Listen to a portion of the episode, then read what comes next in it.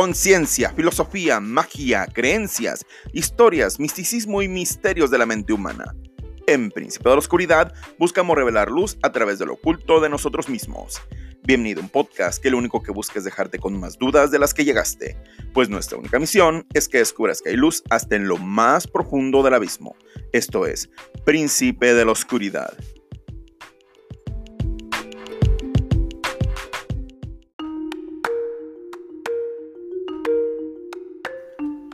Hola, muy buenas noches. Les habla su host Francisco Ramírez. Espero que se encuentren muy bien. El día de hoy vamos a hablar sobre un tema que me habían pedido que hablara. Se me hizo muy interesante y pues va muy acorde a lo que en estos últimos tiempos hemos estado manejando. Vamos a hablar sobre la ansiedad. Primero un pequeño término. La ansiedad surge de emociones prolongadas, de preocupación o miedo, de algo real o imaginario. Esto es como el concepto básico de donde vamos a partir. A nivel físico-químico, o sea, de las hormonas, lo que hace la ansiedad es que tiene un déficit en la hormona de la dopamina Más allá del estrés, el estrés ya es como un estado prolongado de ansiedad junto con otros. Ahorita en este momento lo que vamos a hablar es meramente de la ansiedad, de cómo surge y métodos que nos pueden apoyar para mermarla y regresar a una salud mental, pues entre comillas, normal porque pues a final de cuentas casi estamos en una normativa en la cual la ansiedad se está volviendo una pandemia. El estrés igual. ¿A qué voy? Todos tenemos problemas. Ninguno es demeritable. Puede haber alguna persona que su situación sea que tiene cáncer terminal, está muy mal, no sabe qué hacer con su familia y realmente no se lo desea a nadie, pero es una situación extrema de ansiedad. Pero puede que otra persona, un niño o un adolescente, pierda la tarea y su ansiedad sea de la misma gravedad por las consecuencias que va a tener, por los regaños, por el estrés, por lo que tú quieras, su ansiedad puede ser del mismo grado que de la otra persona. Así que quiero que, como en otro episodio te dije, sé empático, sé empática. Nadie tenemos la última palabra y menos sobre la vida de otra persona. Si ni siquiera sobre la nuestra, a veces menos sobre alguien más. A lo que voy. La ansiedad surge de eventos reales e imaginarios. Te voy a dar un ejemplo vas caminando por la calle, es de noche, vas a llegar al camión para ir a tu casa. Y de repente volteas por, por instinto y ves un perro de tamaño grande, no sabes la raza, pero sabes que es un perro que te está ladrando y que te va a morder. Y hay dos sopas. El organismo te va a decir, huye o defiéndete. Y pues empiezas a correr.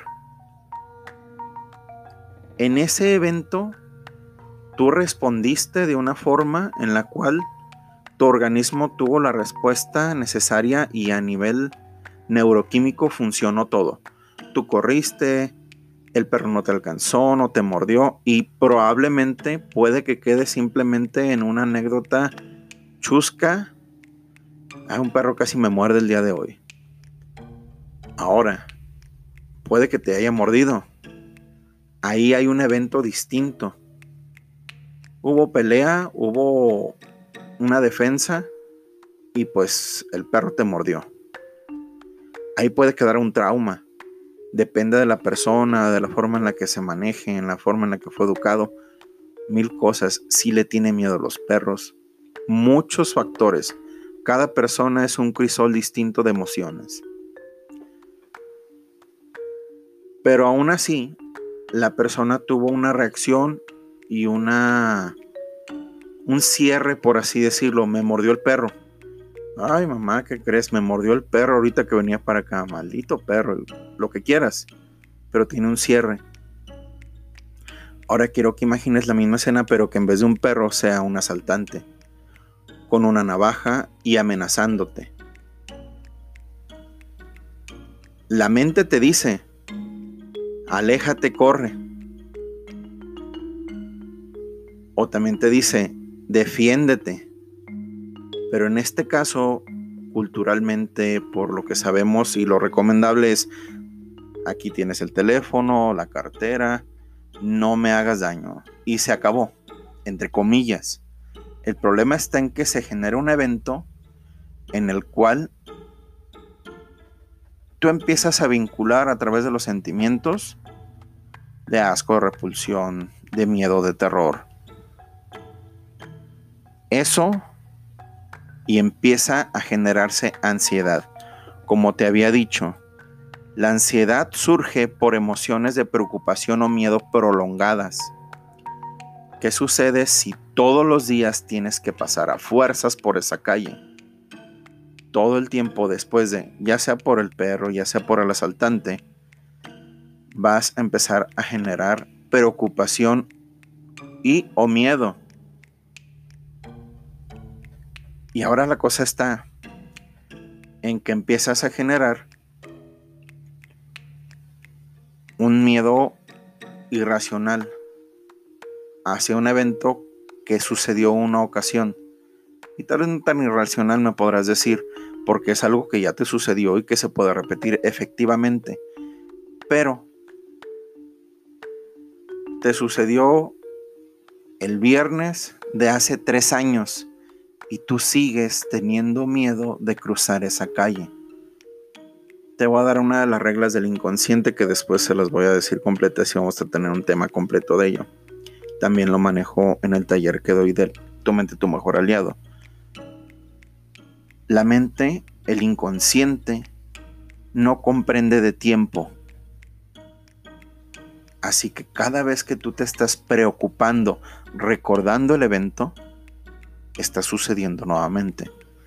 ¿Qué es lo que sucede? tu dopamina empieza a disminuir cada vez más, cada vez más, cada vez más. Y si, y si lo, lo adhieres a malos hábitos, a situaciones, a empezar a vivir con miedo, puede llegar a que se vuelva un cuadro de estrés crónico. Un solo evento es decir, ¿cómo puede ser posible? Te voy a dar un ejemplo y una demostración en este momento. Te pido que cierres tus ojos. Y en este momento vas a recordar el primer beso que tuviste, el más rico, bello momento que quieras recordar Puede ser ese beso, puede ser algo más, puede ser estar en la playa con esa persona que, tanto quisiste o quieres. No sé, es un momento. Cierra tus ojos, recuérdalo. Permítete. Te voy a dar cinco segundos.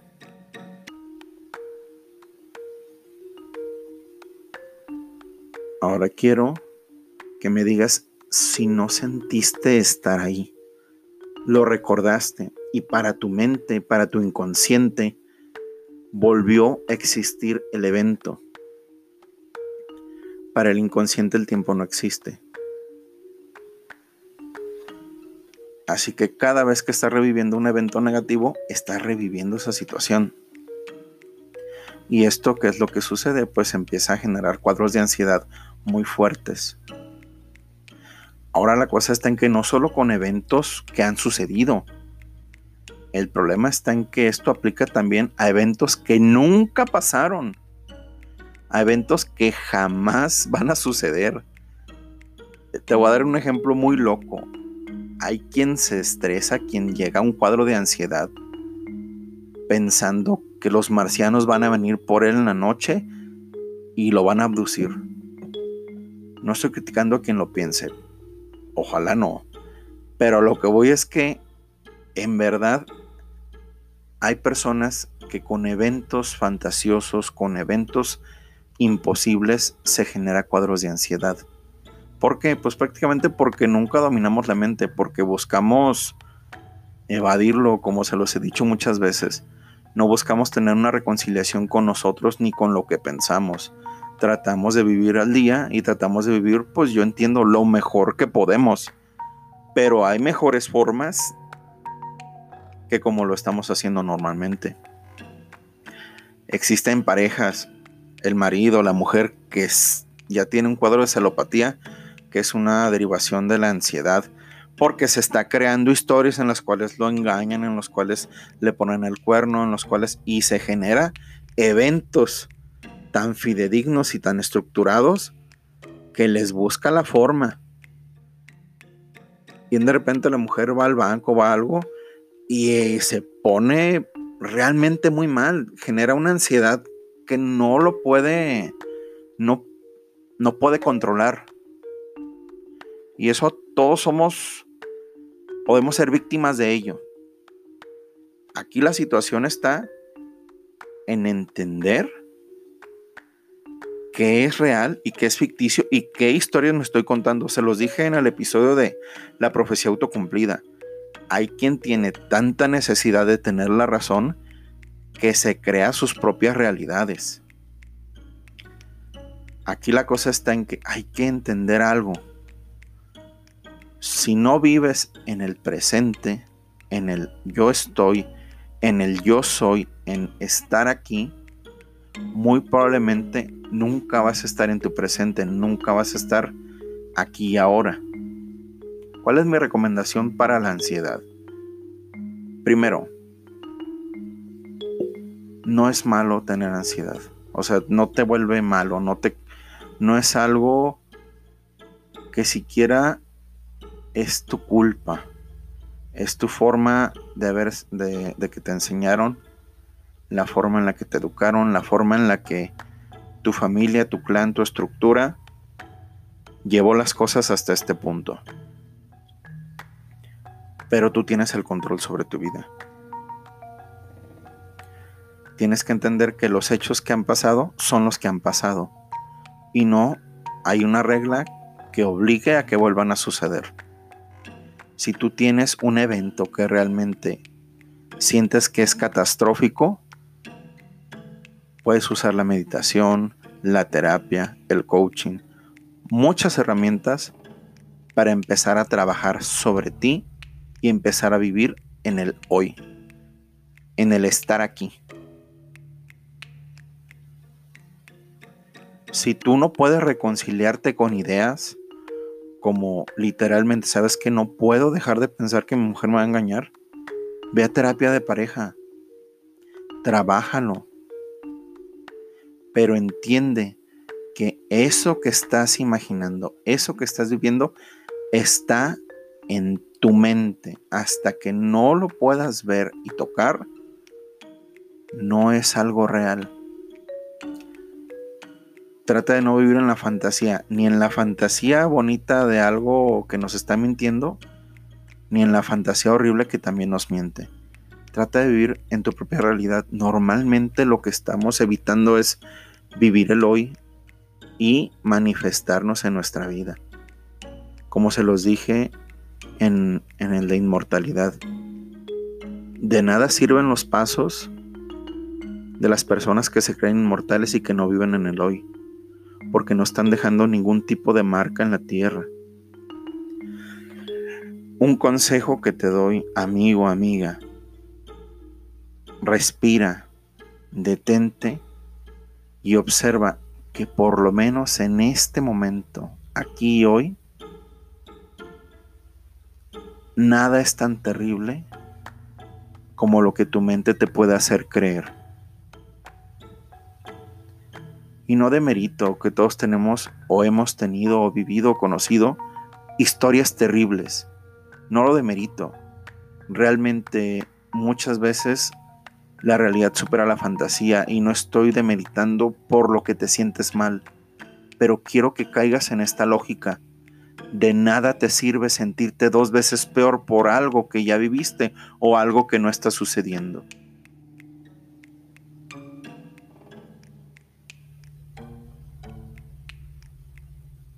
Te invito a que escuches los demás podcasts, no porque me escuches, sino porque creo que en varios de ellos vas a encontrar cosas valiosas que te permitan dar por lo menos un respiro sobre este tema si a ti te aqueja la ansiedad.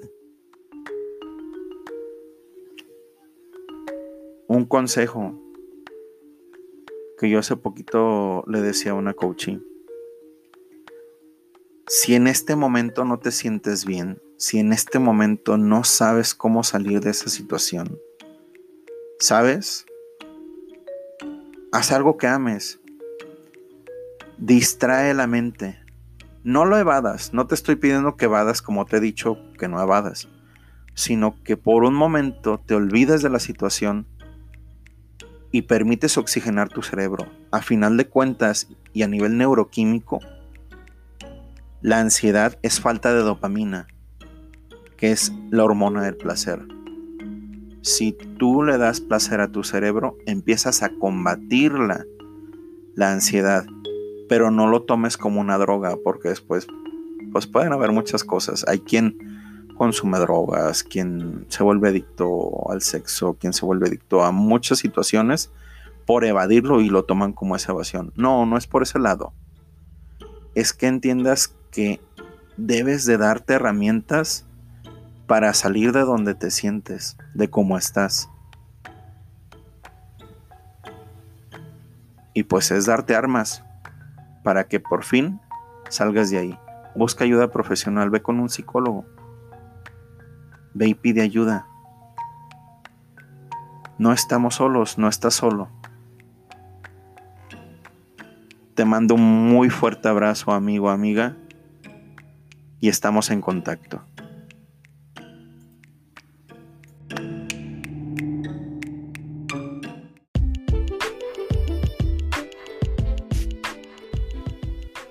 Les recuerdo que nos pueden encontrar en Facebook en la página Príncipe de la Oscuridad Podcast. Nos pueden mandar inbox, dar recomendaciones sobre temas, lo que quieran. Si quieren saludos, también lo pueden hacer por este medio. En Facebook estamos publicando todos los episodios, sobre todo en la plataforma de Spotify. Y con el día, depende del episodio, agregamos material extra. También nos pueden contactar en nuestro correo oficial que es príncipe de la oscuridad podcast. Hasta pronto.